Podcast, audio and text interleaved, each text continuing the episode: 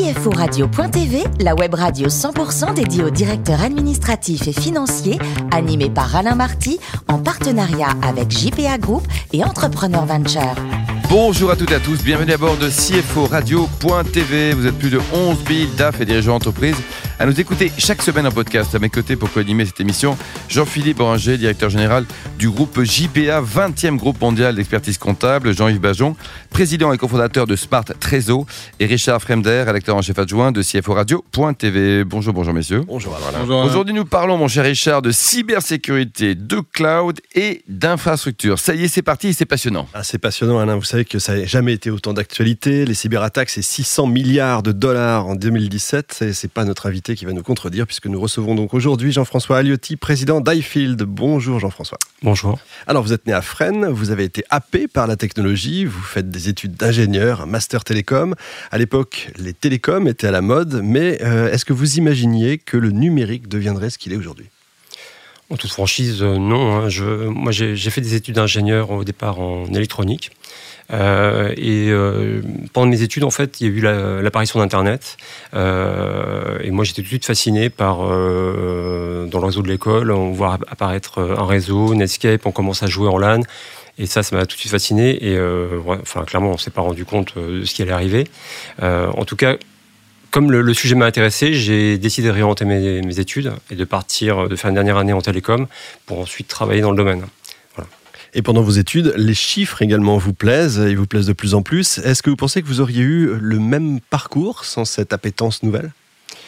Euh, non, je pense, que, en fait, les, chiffres, j'ai toujours aimé les chiffres. Moi, j'ai toujours aimé les maths. Alors, évidemment, les chiffres et les maths, c'est pas forcément la même chose, mais j'ai toujours aimé euh, les chiffres et notamment dans un aspect de, rigueur, c'est-à-dire de, savoir où on va pour planifier principalement, parce que j'ai toujours eu euh, envie de savoir où j'allais et donc les chiffres, c'est une pas mal, c'est une belle manière de se projeter. Donc, en complément de mon métier d'ingénieur, effectivement, moi, je suis arrivé dans les chiffres très tôt et dans le cadre de la fusion, là, effectivement, avec que je suis en train de mener avec euh, Olivier Pantaléo et, sa société, en fait, j'ai tout de suite repris euh, ce rôle-là parce que lui, il, il aime pas trop ce rôle-là d'ailleurs. Et puis moi de mon côté, complémentaires tous les deux. Exactement, exactement. On salue d'ailleurs Olivier. Alors après, vous entrez dans un cabinet conseil, vous restez trois ans et demi avant de créer votre entreprise avec des collègues justement, donc en 2001. Mais vous la créez entre le 11 septembre et l'éclatement de la bulle technologique. Il n'y a pas eu un moment donné où vous avez eu envie de baisser ah ben, les bras. On, a eu le nez creux là, on a eu le nez creux. en fait, euh, il faut avoir un peu de, un peu de chance. On est, on est parti avec une belle vision. Donc c'était très très dur jusqu'en fin 2003, en fait, le, marché était complètement atone. D'ailleurs, lorsqu'on voit des CV de, personnes qui sortaient entre 2001, 2002, 2003, ils ont des trous dans leur CV à cette époque-là, parce qu'en fait, le, marché était atone. Euh, à partir de fin 2003, le marché est fortement reparti. C'est à partir de là où, euh, grosso modo, la croissance a lieu. Euh, alors, pour répondre à votre question, est-ce qu'on a eu des doutes? Oui. Clairement, on a eu des doutes. Euh, j'ai eu la chance de me lancer à une période de ma vie où j'avais pas de frais fixes importants, j'avais pas d'enfants, euh, j'avais une femme qui travaillait, euh, j'étais en location. Donc en fait, nous, notre, notre philosophie, c'est de se dire tant qu'on n'a pas coulé, ben, on est encore vivant, on continue. voilà. beau, ça, on va le noter là. C'est la meilleure des philos. Et du coup, à partir de 2003, c'est reparti. Puis on a eu, on, a eu raison, on a eu raison de persévérer. C'est vrai, effectivement. Enfin, 2003, euh, c'est le vrai départ de NetXP, votre entreprise, qui va aller de mieux en mieux, au point, donc, vous l'avez dit tout à l'heure, de fusionner avec une autre et de devenir iField. Là, il faut nous dire exactement ce que fait iField. D'accord. Alors déjà, iField, c'est une holding qui, euh, qui, euh, qui, qui, qui, gère deux sociétés filles, allemande et Rempart. Donc au départ, euh, Olivier Pantello avait trois structures, donc une holding et deux sociétés. Et puis de mon côté, on avait. Pantello, c'est Provadis. C'est hein. Provadis, effectivement. Et euh, de notre côté, on avait deux sociétés. Donc ça faisait cinq sociétés en tout. Donc on a tout secoué dans un shaker et on a décidé de faire euh, deux activités. Une activité de conseil qui s'appelle Allemande, qui travaille sur toute l'infrastructure du SI, l'organisation de la DSI et la cyber. La cyber aujourd'hui, c'est 50% de notre CA et 100 collaborateurs. Euh, et de l'autre côté, on a une deuxième activité qui euh, fait de l'infogérance et euh, de l'intégration autour du système d'information. Et pourquoi fusionner L'idée, c'est de dire 1 plus 1, ça fait 3 alors déjà parce que je Olivier, je le connais, Olivier dont je connaissais depuis très longtemps, on s'entendait très bien et on est arrivé à une période de notre vie où tous les deux on s'est séparés de notre associé initial. Et puis, euh, notre métier, il y a un effet de taille aussi où, euh, pour happer de, des projets plus gros, on est obligé d'être plus gros. Et donc, on s'est arrivé euh, pile au bon moment. On s'est bien entendu et on, s'est dit allons-y. Alors je sais que, alors nous on a décidé de faire une fusion entre égaux. Alors j'entends partout la fusion entre égaux, ça n'existe pas, ça n'existe pas. En fait, ça existe s'il n'y a pas d'égaux. C'est-à-dire que si les gens se disent pas moi je veux être chef, euh, c'est moi qui vais reprendre ça ou ça. Donc typiquement pour le titre, euh, donc il y a un président et un DG, on l'a joué à pile ou face. À pile ou face. Voilà. Ah, vous êtes quoi vous aujourd'hui Moi je suis président, j'ai gagné à pile ou face. Ah vous aviez joué pile ou face alors ah, Moi je, joue toujours pile. donc j'ai gagné à pile ou face et dans deux ans on changera. On jouera pas à pile ou face, mais c'est lui qui prendra la présidence. Ouais, c'est beau ça. Euh, Jean-Philippe oui, j'ai vu que les salariés étaient très présents au capital. c'est toujours vrai après la fusion. Est-ce que c'est un frein? Est-ce que c'est euh, un moteur pour le recrutement Comment ça se passe avec 90% de, salariés au capital? Alors, c'est toujours le cas aujourd'hui. Donc, aujourd'hui, on a 220 salariés. On en a euh, à peu près 35 qui sont associés. Euh, pour nous, ça a toujours été un. alors, c'est pas arrivé depuis le début, hein, c'est au fil des années qu'on a, qu'on a accéléré sur ce sujet. Ça a toujours été important parce qu'en fait, on voit un changement de comportement lorsque les salariés deviennent actionnaires. Mmh. Euh, ils sont vraiment plus motivés, ils sont ils sont plus motivés, plus impliqués, mais surtout ils ont un regard différent sur leur métier. C'est-à-dire que euh, quelque part ils sont un peu entrepreneurs et donc ils regardent aussi euh, le plan de charge, les coûts, essayer d'améliorer les process. Et, ça c'est important. voilà. Et c'est pas parfois une prime au départ quand les affaires sont. Euh, Alors effectivement, euh, ça peut être aussi une prime au départ. Euh, donc ça, on, a pris le risque hein, parce que de toute façon, on s'est dit que si les gens partaient derrière, à la limite, ça pourrait aussi devenir des clients. bien évidemment, on, les, on, souhaite les garder le plus longtemps possible. et quand ils s'en vont, ils revendent leurs actions. ils sont obligés de les revendre les actions. Oui. En fait, l'idée, c'est qu'il y a un pacte d'actionnaires qui dit qu'il n'y a pas d'associé dormant. C'est-à-dire que si moi demain je devais quitter la société, ce que je n'ai pas envie de faire pour l'instant, hein, mais je devrais revendre mes actions au même titre que les salariés. D'accord, très bien. Jean-Philippe?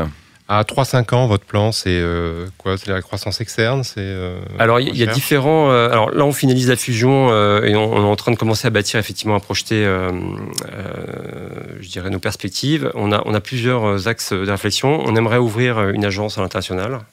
donc là, Pour l'instant, vous n'êtes que franco-français. Exactement. On a une agence à Nantes, une à Strasbourg qui est en train d'être créée. On a une agence à Boulogne. Euh, donc on aimerait euh, s'agrandir à l'international. Donc là, on a plusieurs pistes de réflexion. On a des contacts à l'étranger notamment. Acheter une boîte peut-être, non et également, on réfléchit à racheter une société. Alors, le sujet du rachat, c'est qu'aujourd'hui, euh, il y a beaucoup de sociétés dans, notre domaine d'activité qui ont fait des levées de fonds pour racheter. Et ils ont réussi à rien racheter. Donc, ensuite, le président est sorti parce qu'il n'a pas réussi à acheter. Donc, bon, on prend le sujet avec beaucoup de distance pour l'instant. Ouais, mais là, c'est votre boîte. Donc là, vous n'êtes pas salarié, c'est votre boîte. Quoi. Exactement, exactement. Très bien. Jean-Yves? C'est votre boîte aussi, Jean-Yves. Hein? Oui, oui, et avec mon directeur général, bon, on n'a pas choisi à pile ou face, j'étais simplement le plus vieux, donc je suis devenu président. C'est une bonne raison aussi. Ah, le plus vieux, d'accord. 15 ans de plus, donc ça méritait quand même que je sois président. Non, mais il y a un autre pays, un grand pays à l'est de l'Europe qui, effectivement, où ils ont alterné les postes de Premier ministre et de président aussi, mais sans doute un peu moins démocratique. Oui. euh, plus sérieusement, euh, tout ce qui tourne autour de la cybercriminalité, enfin, on est quand même dans un domaine de spécialité en France, j'imagine. Alors, clairement, c'est un, un, domaine d'expertise. Hein. Euh, il y a très peu de ressources euh, bien formées sur le sujet. Nous, on les prend jeunes pour les former dans la durée. Et c'est vraiment un domaine d'expertise. Euh, et c'est un, domaine qui est un peu oxygène pour nos clients. Ils dépensent de plus en plus d'argent, donc il faut leur faire dépenser de manière, euh, je dirais, là où il le faut. Il n'y a pas de moyen de, de, lutter efficacement et de garantir 100% des risques.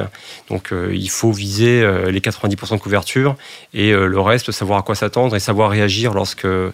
lorsqu'il y a une attaque. Mais clairement, oui, c'est un métier d'expertise. Et en France, on a de la compétence dans ce Oui, oui, clairement, on a de la compétence. Alors, bien évidemment, comme dans tous les métiers, il n'y en a pas assez. Hein, euh, au même titre que vous cherchez des bouchers, il n'y en a pas assez non plus. Euh, là, c'est un marché qui est en forte euh, croissance, donc fatalement, il y a, beaucoup de pénuries. je pense que effectivement, les, sociétés, pendant beaucoup trop d'années, ont investi sur du matériel. Ils se sont dit, on va acheter des équipements, ça va nous couvrir mais ils les géraient pas. Maintenant, des hommes. Quoi. Exactement. Maintenant, ils investissent sur l'humain. Donc, il y, a une, grosse tension sur l'humain. Mais en tout cas, on a l'expertise. Ouais. D'accord. Et dans le cadre de votre fusion, quels ont été les, chantiers que vous avez pilotés? Qu'est-ce qui, Quels ont été les, drivers importants euh, de, du rapprochement avec une autre société? Ce qui n'est jamais simple, surtout entre égaux. Oui, effectivement. Alors, les, sujets, euh, alors déjà, il y a l'humain. C'est euh, le rapprochement des personnes, qu'elles se connaissent, qu'elles travaillent ensemble. Souvent, lorsqu'il y a des fusions, il peut y avoir euh, deux postes qui étaient identiques, il n'y en a plus qu'un. Donc, il faut accompagner le changement et en, définir éventuellement de nouveaux pour aider nos collaborateurs à, grandir. Et il y a tout ce qui est, notamment de mon côté, la partie finance. Donc, on change de RP. on a plus de 200 clients. On, fait des centaines et des centaines de missions chaque année, des missions de trois jours, des missions de plusieurs dizaines de jours gérer la facturation avec deux, deux ERP, c'est pas possible, donc on est en train de fusionner. Enfin, toutes ces problématiques-là, c'est la, la, plus longue. On pense qu'on atterrira sur ces sujets-là vraisemblablement euh, en juin 2020, pas avant. Et les conditions de paiement de, vos clients, euh, elles sont bonnes ou vous faites appel ça, à ça se passe globalement, non, non. Non, non, ça se passe bien. Alors, on a des clients, euh, beaucoup de clients comptes qui payent aujourd'hui assez bien. Ça, ça a changé, mais ça, ça, paye assez bien. Sur le ETI, ça dépend, mais en, gros, globalement, ça va bien. Hum. Jean-Yves, il y a des solutions aussi pour les, les ETI qui payent un peu plus tard toujours céder aux factures euh, il y a des facteurs qui sont connus, et, parce qu'on est dans un univers d'oligopole bancaire, mais il y a aussi des solutions de titrisation qui sont intéressantes. Oui, plus agiles. Plus. Euh, Jean-François, le plus haut métier du monde, c'est DAF ou pilote de ligne? Alors j'aurais aimé être pilote de ligne, ça c'est un coup bas quand même parce que. Non, pas un coup bas, non, non. Futur associé qui n'a pas d'ego avec ego. C'est quelque chose que j'aurais aimé faire quand j'étais quand j'étais euh, petit et ado et en fait je j'étais happé très vite par la science et donc après j'ai abandonné l'idée et je suis parti directement euh, sur, le scientifique. Et pour les voyages, vous avez un coup de cœur pour la Californie? Exactement. Moi, j'ai découvert la Californie il y a, il y a trois ans. Votre femme, les trois enfants. Exactement. Donc, on est parti trois semaines et demie. Alors, on a fait plutôt la côte euh, plutôt que les, grands parcs. Moi, ce que j'ai, le choc, c'était le, le, sens du service. Donc, je travaille dans le service depuis 20 ans. Euh, et, quand on arrive en Californie, on, voit qu'on a quand même, notamment sur tout ce qui est restauration, hôtellerie euh, en France, on a, on a, il y a un gap à combler quand on arrive dans un hôtel ou dans un restaurant, on a l'impression d'être. Euh, il sourit, vous êtes Exactement. la personne la plus importante du monde. Exactement. un peu notre président quand il regarde des gens, non? Exactement. Et donc ça, ça a été vraiment un choc. Et c'est bien de revenir en France et de se dire qu'il y a des choses encore qu'on peut améliorer sur ce, dans, ce sens-là. C'est positif. Et pour terminer, pour célébrer votre fusion avec euh, Provadis, là, est-ce que vous avez ouvert une bonne bouteille de vin de, de, de la production euh, de Lié Pantaléo ou pas? Alors je suis obligé d'en boire. Hein, c'est dans, dans, le pack d'actionnaires. Comment s'appelle le vin? Les sources de l'Opidum. Voilà, et donc ça c'est à découvrir, c'est dans le sud de la France. Merci beaucoup Jean-François, merci également à vous, Jean-Philippe, Jean-Yves et Richard. Fin de ce numéro de CFO Radio.tv. Retrouvez euh, toutes nos actualités sur nos comptes Twitter, LinkedIn et Facebook. On se donne rendez-vous mercredi prochain à 14h précise pour une nouvelle émission. CFO Radio.tv vous a été présenté par Alain Marty en partenariat avec JPA Group et Entrepreneur Venture.